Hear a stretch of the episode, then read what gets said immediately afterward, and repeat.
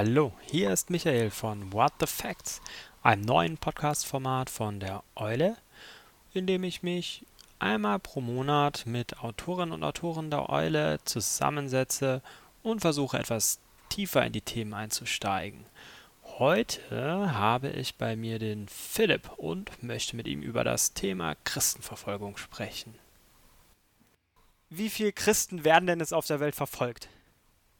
Wenn wir das so genau wüssten. Also der Open Doors Bericht äh, spricht in diesem Jahr von 309 Millionen. 309 Millionen. 309 Millionen sagen, äh, oh, sagt Open Doors. In früheren Jahren waren das mal 200 Millionen, auch mal 100 Millionen. Da gab es auch immer wieder Kritik an diesen Zahlen. Früher heißt wann? Äh, 2017 gab es mal ganz große Kritik, da ist das auf 200 Millionen gesprungen. Da gab es dann auch Kritik an dem Bericht, weil man sich gefragt hat, äh, wie dieser große Sprung äh, denn erklärlich ist. Dieses Jahr habe ich so den Eindruck, gab es relativ wenig Kritik an dem nächsten Sprung. Ja. Ähm, das liegt aber auch daran, dass sich ganz viele BeobachterInnen schon daran gewöhnt haben, dass man mit diesen Zahlen aus dem Bericht doch recht vorsichtig umgehen muss. Es gibt einen Bericht, ja, der spricht von 309 Millionen verfolgten Christen weltweit. Jetzt haben wir die Kritik an der Zahl aber erstmal würde mich mal interessieren, wer erhebt denn eigentlich diese Zahl? Das ist eine spannende Frage, weil der Open Doors Bericht darüber relativ wenig Auskunft gibt. Also, Open Doors hat Kontakte in christliche Kirchen in vielen Ländern. Das ist ja auch eine internationale Organisation. Und ähm, da gibt es Fragebögen und die werden dann ausgefüllt und aus diesen Fragebögen wird dann der Bericht ähm, verfertigt wenn wir jetzt aber mal einen Schritt zurückgehen und sagen, mal weg von dem Open Doors Bericht, wie kann man ohnehin überhaupt sowas ähm, erfassen? Also es gibt ja auch Berichte der Bundesregierung zum Beispiel und auch Berichte, die die Evangelische Kirche in Deutschland gemeinsam mit der Deutschen Bischofskonferenz gemacht hat. Und ein Teil dieser Berichte sind natürlich schon die Nachrichten, die aus den Ländern der Welt zu uns dringen. Ja? Und die kann man auch natürlich aufmerksam äh, lesen und wer die wahrnimmt, der stellt schon fest, dass es Schwerpunkte gibt. Also alleine in den letzten drei, vier Monaten, das hat mich auf dieses Thema überhaupt Christenverfolgung in diesem Januar auch gebracht, gab es ganz viele Meldungen aus Nigeria. Ja, von Entführungen, mhm. Entführungsversuchen. Und die finden ja auch statt in den, in den großen ähm, konfessionellen Nachrichtenagenturen. Und die sind sowas wie ein Ausgangspunkt, zumindest. Ja?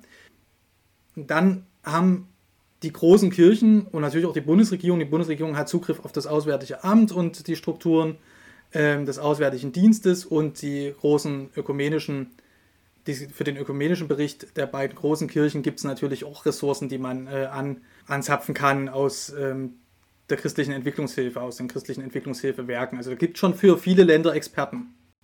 Wenn ich dich jetzt richtig verstanden habe, das sind jetzt zwei getrennte, dieser EKD-Bericht und der Open Doors-Bericht, oder da gibt es dann schon ähm, Schnittstellen, wo beide Berichte drauf aufeinander zugreifen? Nee, das glaube ich nicht. Also das habe ich nicht wahrgenommen. Nee, das sind also unterschiedliche Berichte. Die EKD und die DBK machen die Berichte in größerem zeitlichen Abstand. Wir haben einen von 2013 und einen von 2017, die auch im Netz zur Verfügung stehen. Und äh, die Bundesregierung hat mit ihrem neuen Beauftragten für Religionsfreiheit, ähm, der ist seit 2018 im Amt und da gibt es jetzt zwei Berichte, also 19 und 20. Der soll offensichtlich jährlich da berichten. Was ich meine ist, dass natürlich alle diese Berichte, genauso wie der Open Doors Bericht, in, einem, in einer Welt stattfinden, in unserer Welt, ja, in der es Nachrichtenlagen und Schwerpunktsetzung gibt. Also es gibt natürlich Gemeinsamkeiten dieser Berichte, insofern als dass sich alle drei Berichte, auch der Open Doors Bericht, natürlich irgendwie bemüht, diese Lage darzustellen. Ne? Und dann ist völlig klar, dass man natürlich in die muslimische Welt guckt, dass wir in ähm, Subsahara-Afrika äh, reinschauen müssen und dass es natürlich auch einen Schwerpunkt gibt, der äh, China heißt für Religionsfreiheit. Also das ist völlig klar, da unterscheiden sich die Berichte nicht. Worin sie sich unterscheiden, ist halt die plakative Darstellung des Ganzen.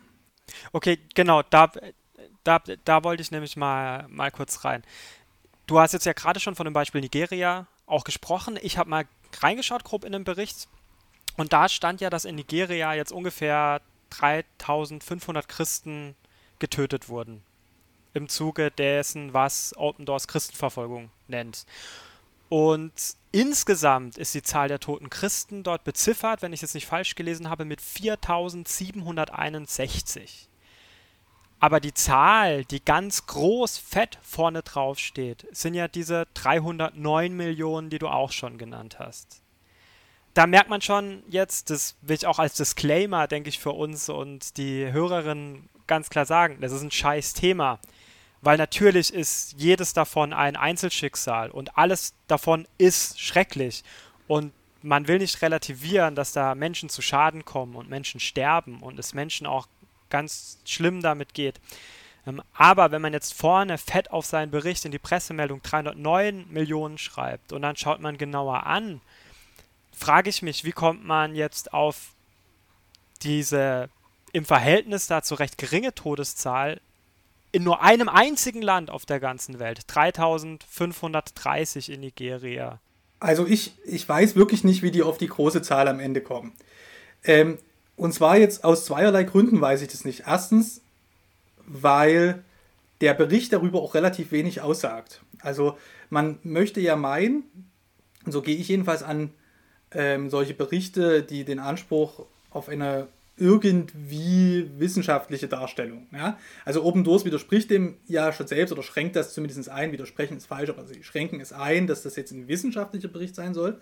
Aber man geht natürlich irgendwie doch mit so einer Haltung daran, ja, und sagt, also wo sind denn zum Beispiel die Belege, ja, äh, und da wird man in dem Bericht jetzt eben nicht so besonders häufig fündig. Ich habe das jetzt gar nicht addiert, ähm, ob man da wirklich auf 309 Millionen käme.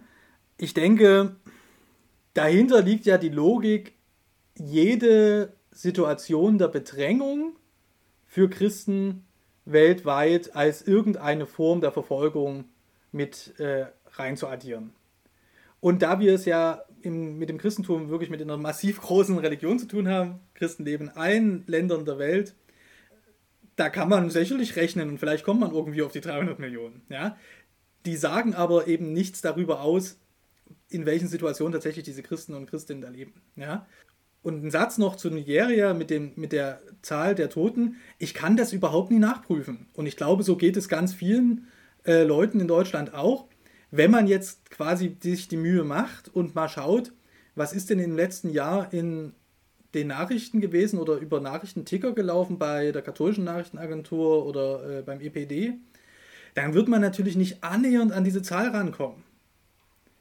Und wenn wir sagen, wir berichten über irgendwas, also jetzt in der Eule, aber natürlich auch in anderen Medien, da gibt es ja den schönen, die schöne Maßgabe, dass man immer zwei Quellen für etwas hat.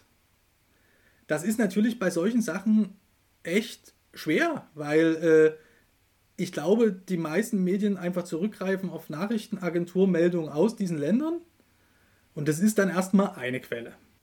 Aber worauf sich Open Doors ja doch schon beruft, das hast du auch jetzt ganz am Anfang grob angedeutet, dass sie sehr, sehr gut vernetzt sind.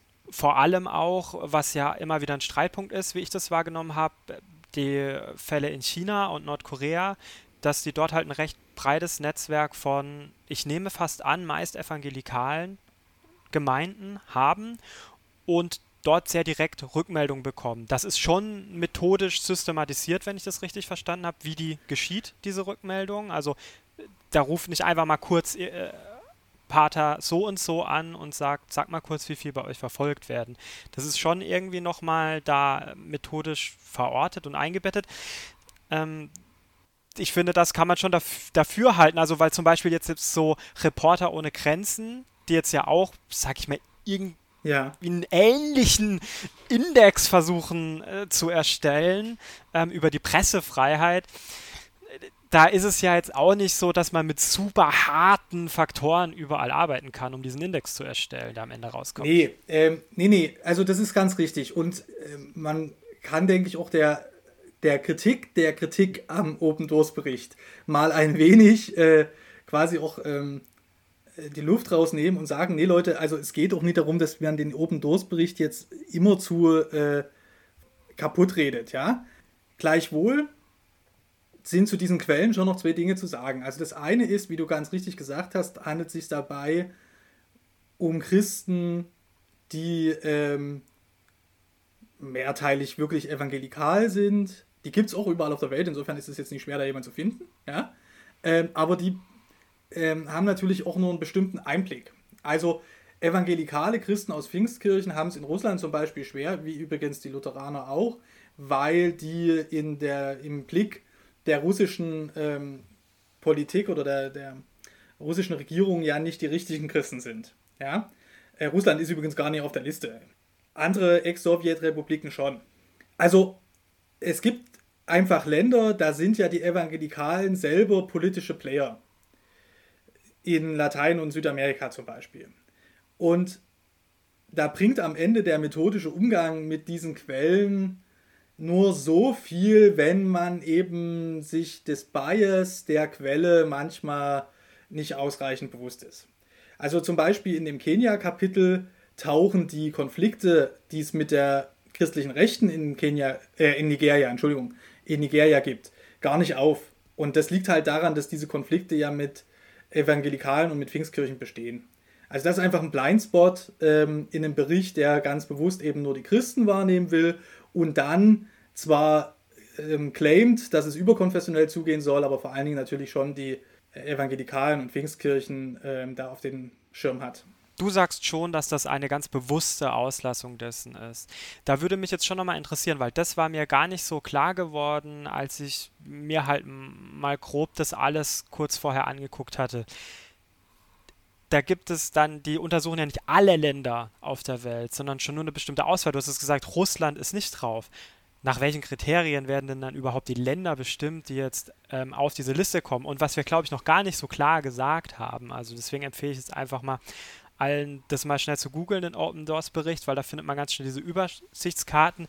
Ergebnis und vor allem öffentlichkeitswirksames Ergebnis dieses ganzen Berichts ist es dann ähnlich wie bei Reporter ohne Grenzen zur Pressefreiheit, einen sogenannten Weltverfolgungsindex zu haben, der auch tatsächlich ein Ranking besitzt, wo an erster Stelle glaube ich, schon seit fast immer Nordkorea auftaucht, weil da die meisten Christen am härtesten verfolgt werden. Und jetzt ist für mich die Frage, weil du jetzt sagst, oder, ja, weil du jetzt gerade gesagt hast, Russland ist jetzt nicht dabei. Das war mir vorher irgendwie gar nicht so klar gewesen. Stimmt, wie werden denn überhaupt die Länder ausgewählt? Das scheint mir ja irgendwie vollkommen willkürlich zu sein. Also Open Doors sagt, dass das natürlich der Sache nachgeschieht. Ne?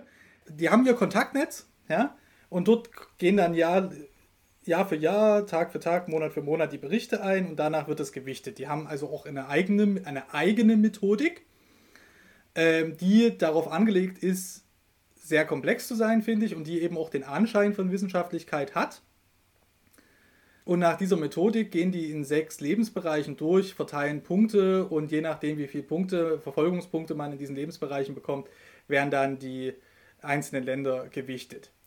Äh, und das kann man sicherlich so machen, das hat eine innere Logik. Und wenn man das über Jahre hinweg macht, und der Open Doors Bericht erscheint ja jedes Jahr, dann ergibt sich daraus natürlich auch am Ende in einer Datengrundlage, wo man sehen kann, verschiebt sich mal was, ja, äh, geraten Länder in den Fokus, die vorher nicht drin waren. Oder, äh, oder fallen raus. Deine Vermutung ist, man hat intern schon eine Longlist und was wir vorgestellt bekommen, ist schon eigentlich dann die Shortlist, also schon so die Top 50. Man muss bei dem Open Doors Bericht mal unterscheiden. Was die sehr, sehr gut machen bei Open Doors ist A, die visuelle Darstellung ihrer Ergebnisse. Definitiv die Geschichten dazu, also die persönlichen Schicksale, das ist was, wo sich die Bischofskonferenz und die evangelische Kirche quasi ganz rausnehmen bei ihrem Bericht. Da gibt es kein, keine persönlichen Geschichten, die da irgendwie beispielhaft für stehen. Also über diese persönlichen Geschichten findet einfach auch eine Emotionalisierung statt. Und das dritte ist, also visuelle Darstellung, persönliche Geschichte. Und das dritte ist dieser Index als Rangliste. Das ist einfach sexy. Ne? Du hast jetzt die Reporter ohne Grenzen äh, schon angesprochen. Amnesty macht es ja auch. Gibt es noch andere ähm, zivilgesellschaftliche Organisationen? Und das ist etwas, wo ich jetzt auch als Journalist sagen kann, da springt man natürlich drauf an. Ne? Es schreibt sich mhm. einfach leichter, wenn man so eine Rangliste hat. Das sind aber alles drei quasi mh, hm, Darstellungsformen dessen, was da gesammelt wird. Äh, Open Doors ist im Kern, würde ich meinen, sowas wie eine Nachrichtenagentur, eben monothematisch auf das Thema Christenverfolgung. Und die sammeln das das ganze Jahr und daraus wird der Bericht gemacht. Und das hat eine innere Logik und die kann man und will ich denen auch gar nicht absprechen. Aber es ist halt so, dass wenn du an unterschiedlichen Stellen da reinpiekst, und es sind jetzt, also der Bericht hat 690 Seiten, der diesjährige, da kannst du ohnehin jetzt nie jede Seite exerpieren, ja. Aber wo man reinpiekst, oder wo ich reingepiekst habe, da ist halt viel Luft drin. Äh, bei Nigeria und auch bei Nordkorea am Ende. Also mir ist bei denen. Warum, warum braucht man das dann? Warum muss diese große Megazahl da dann am Ende ermittelt werden mit diesem, und ich muss das mal einfach wirklich so eindeutig sagen, mit diesem, mit dieser Rangliste des Grauens. Ähm, und zwar nicht, weil die Schicksale, die sich dahinter verbergen, so schrecklich werden. Also was sie bestimmt zweifelsohne sind in vielen Teilen. Ja, aber ähm, ich, ich, also ich will mal diese Logik dieses Berichts klarer machen. An erster Stelle steht nicht das Land, das am besten abschneidet. Es ist kein Bericht über Religionsfreiheit, wo man sagt, Norwegen macht's am besten, so wie bei Reporter ohne Grenzen, ist auf Platz 1 und wir wollen alle so wie Norwegen werden und den Leuten empfehlen, seid wie Norwegen. Also, was wir eh immer sein sollen. Und das ist nicht so, sondern es ist ja ein Negativ-Ranking. An Platz 1 der Pokal dieses Jahr der Organisation geht an Kim Jong-un. Ne? So, und das ja. finde ich ja schon perfide. Und was glaubst du aber, also warum muss man das denn so machen? Weil gut ist diese Organisation ja schon bis zu einem gewissen Grad in der Darstellung der Einzelschicksale, die auch definitiv ihre Berechtigung in der öffentlichen Diskussion verdient haben. Ja, also, hm, das ist, habe ich mir so überhaupt noch nie äh, die Frage gestellt, äh, warum der nie umgedreht ist quasi. Also, Vielleicht haben die sich, das müsste man jetzt die mal fragen. Ja. Aber ansonsten, ich finde die Logik dahinter ist schon okay. Man darf nicht vergessen, dass das Thema Christenverfolgung in Deutschland in den Medien überhaupt nie eine Rolle spielt. Außer halt zu diesem traditionellen Zeitpunkt der Veröffentlichung des Open Doors Berichts immer Anfang des Jahres. Und dann gehen die Pressemeldungen raus und wenn man sich da wenig Mühe gibt, dann finden die sich so auch in den konfessionellen Medien, in Kirchenzeitungen wieder und schaffen das auch immer wieder in die großen Medien. Also die Open Doors Meldung haben es auch schon in die Tagesschau geschafft. Und dann kann man das so oder so machen. Also dieses Jahr hat ja die Deutsche Welle berichtet, aber die haben auch die Kritik an Open Doors, die immer wieder geäußert wird, eben mit aufgenommen. Ich finde, so kann man das ganz gut machen. Es gibt aber nach wie vor Leute, die nehmen diesen Bericht halt wie gedruckt und das sollte man, bloß mal um hier auch an die evangelikalen Kritiker unsere Berichterstattung von ähm, in den vergangenen Tagen äh, mich zu wenden, das sollte man sowieso nie machen. Also es geht nie darum, dass das jetzt extra Misstrauen gegenüber einem evangelikalen Bericht wäre, sondern das ist einfach ein ganz normales Misstrauen. Niemand sollte einen Bericht quasi für die gedruckte Wahrheit äh, nehmen, ja. Und dann würde ich mal meinen, kann man tatsächlich so über die Geschmacksfrage mal reden, denn wir list, die, die listen ja dort jetzt wirklich nichts harmloses auf. Und man kann mal überlegen, wo wir sonst sowas machen, dass wir quasi eine Rangliste von Opfern erstellen. Das ist schon eine, schon eine schwierige Geschichte. Ja, deswegen würde ich auf jeden Fall sagen, das ist eine Liste des Grauens. Also findest du jetzt diese Rangliste sinnvoll? Ja, das ist gar nicht meine Frage, muss ich ehrlich sagen. Also insofern, ich finde die sinnvoll die ist ja selbst für, äh, für jemanden wie mich jetzt, der dieses Jahr der Sache mal so ein bisschen hinterhergeht, ist die am Ende sogar sinnvoll, weil die eben natürlich Richtungen anzeigt. Also weil Nordkorea auf Platz 1 steht auf dieser Liste, wird Nordkorea eben auch in meinem Artikel mit erwähnt und kurz betrachtet. Wenn da nicht Nordkorea äh, gestanden hätte, sondern Saudi-Arabien an Punkt 1, wofür es sicherlich genauso gute Gründe gäbe, dann äh, wäre in dem Artikel Saudi-Arabien vorgekommen. Also man darf sich natürlich nicht blöder machen, als man ist. Natürlich haben diese Ranglisten hat, haben, haben eine Wirkung, ja. Das wissen wir auch irgendwie, ne? Also Oscar-Verleihung, ja. Über die, äh, über die Gewinner wird berichtet. Nicht über, also natürlich auch ein bisschen über die Nominierten, aber vor allen Dingen über die Gewinner. So, und äh, das weiß jeder, der will, dass sein Film dort nominiert wird und am Ende gewinnt. Ja, und das ist natürlich, im Ex-Negativo jetzt, ne? weil da natürlich niemand von diesen Ländern möchte gerne auf Negativlisten stehen, aber hier eben auch der Fall. Was ich bei Nordkorea so spannend finde, ist, dass ja die nordkoreanische Regierung Wert darauf legt, Religionsfreiheit zu gewähren. Und deshalb gibt es ja da so christliche Kulissen, Kirchen, ja, wo auch für Fernsehteams ähm, ab und zu mal Leute reingeschickt werden, die dürfen dann singen und dann geht es in den Predigten aber am Ende doch wieder bloß um die Kims. Aber die bemühen sich darum, dass das irgendwie so, so wirkt, ja. Und es steht ja völlig außer Frage, dass Nordkorea keine Religionsfreiheit herrscht. Aber die Zahlen, die Open Doors nennt und die Situation, die Open Doors entwirft, die sind halt durch keine von extern irgendwie wahrnehmbaren Leuten überprüfbar. Und das ist schon ein riesiges Problem. Also man kann nicht sagen, in Nordkorea wohnen 400.000 Christen oder 500.000, so wie es im Bericht steht. Oder mhm. 500.000. Ja? Äh, woher sollen die kommen? Wer ist das? Ja? Und dann ist es natürlich spannend, kann man sich mit den Ländern mal beschäftigen. Es gab in Pyongyang, also das ist jetzt die Hauptstadt von Nordkorea, vor dem Koreakrieg gab es mal eine christliche Gemeinde von 45.000 ungefähr. Aber Leute, das ist über 70 Jahre her. Also unter, unter welchen Bedingungen sollen die denn da ähm, über 70 Jahre lang ihren Glauben gelebt haben und sogar noch gewachsen sein? Also das ist eigentlich, da, kann, da genügt es einfach nicht, in so einen Bericht solche Zahlen zu schreiben, sondern man muss natürlich irgendwie zeigen, wie man auf diese Zahlen kommt. Und ähm, das passiert eigentlich an keiner Stelle dieses Berichts. Erweist man dann aber dieser wichtigen Angelegenheit nicht einen Bärendienst letztlich? Also mein Problem ist eher, dass das Thema nur auf diese Art und Weise bisher besprochen wird. Ich denke, bevor, also ich, das ist natürlich, in meinem Text ist natürlich Open, so, äh, Open, Open Doors Kritik drin, ja.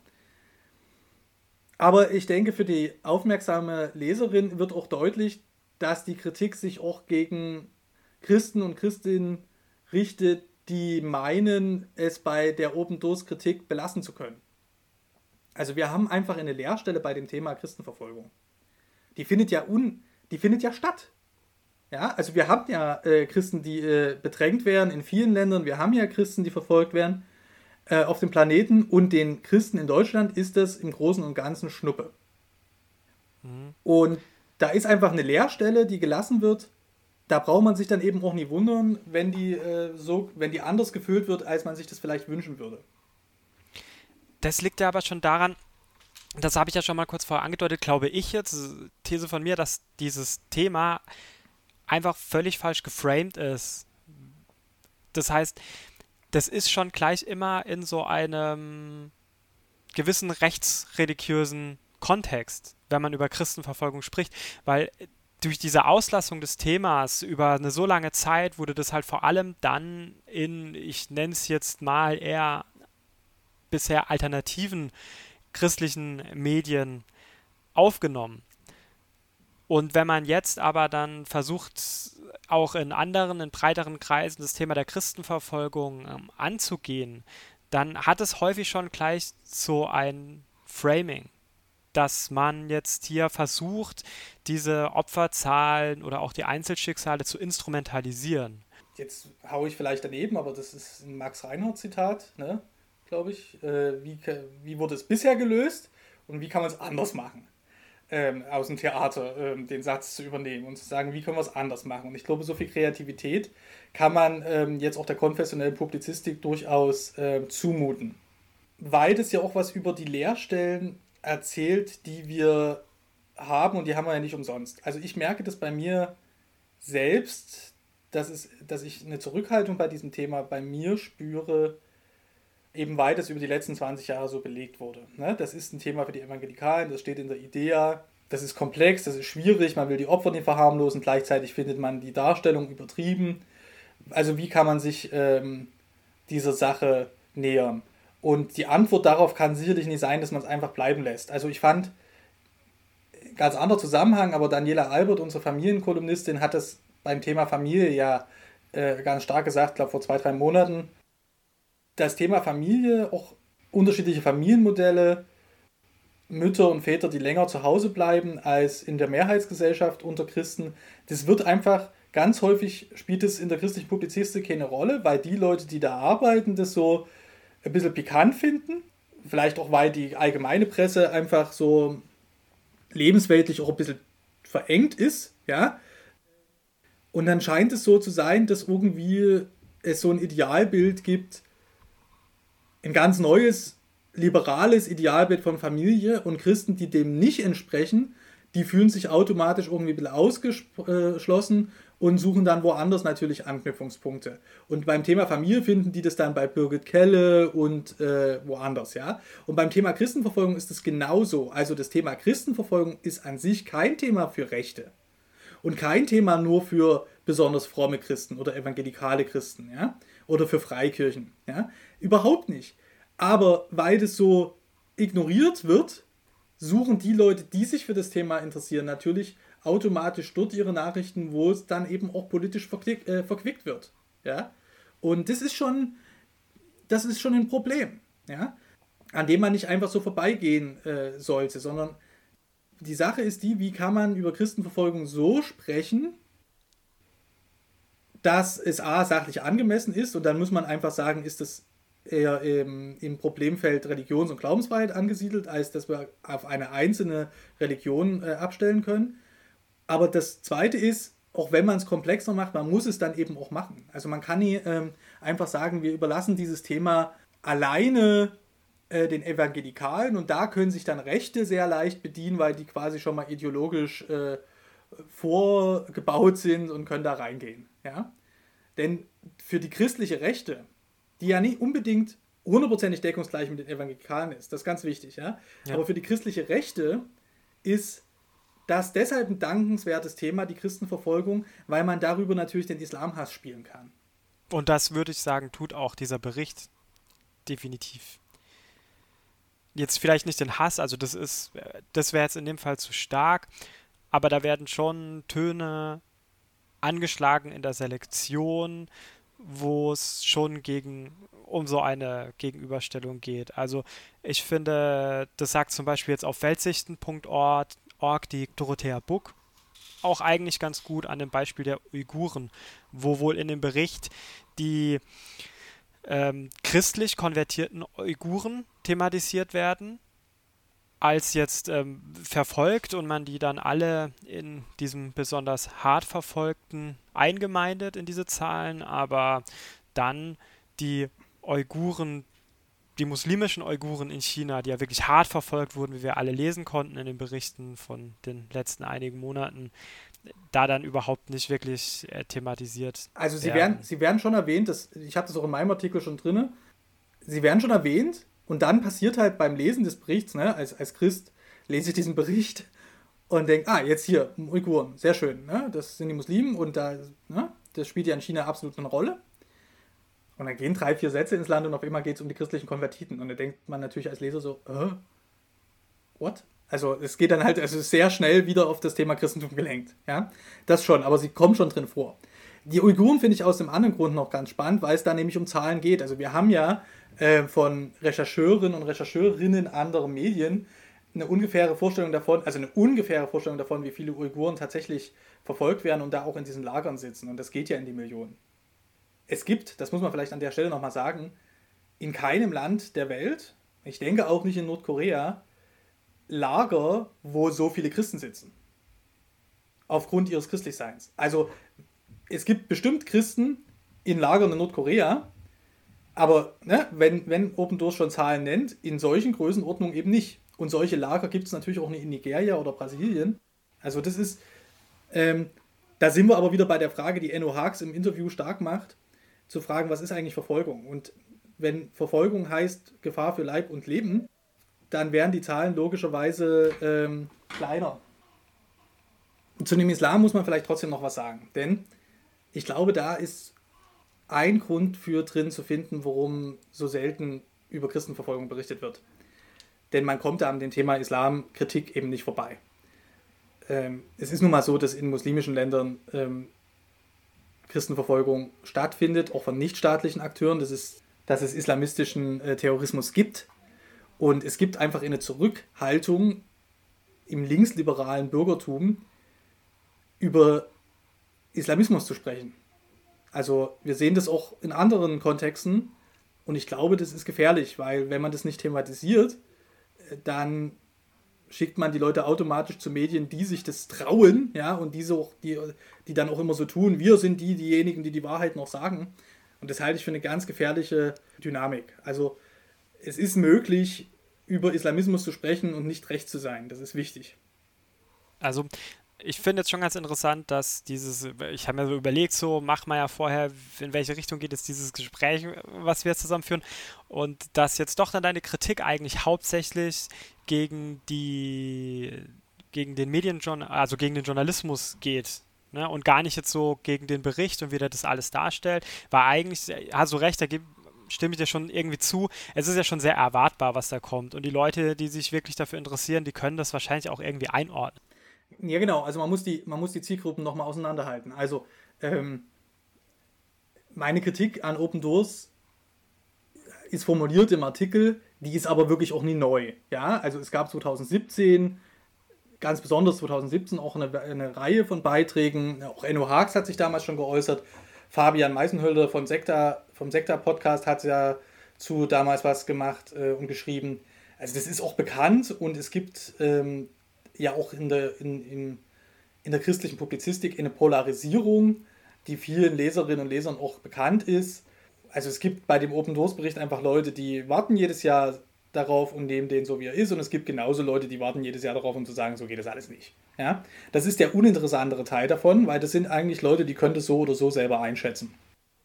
Wo es gefährlicher wird, und das ist eben das, wo, wo ich das ein bisschen ärgerlich sehe, ist, wenn die Meldungen einfach so übernommen werden. Ne, wenn dann in der Seitenrandspalte der Kirchen, regionalen Kirchenzeitung steht 300 Millionen, 309 Millionen.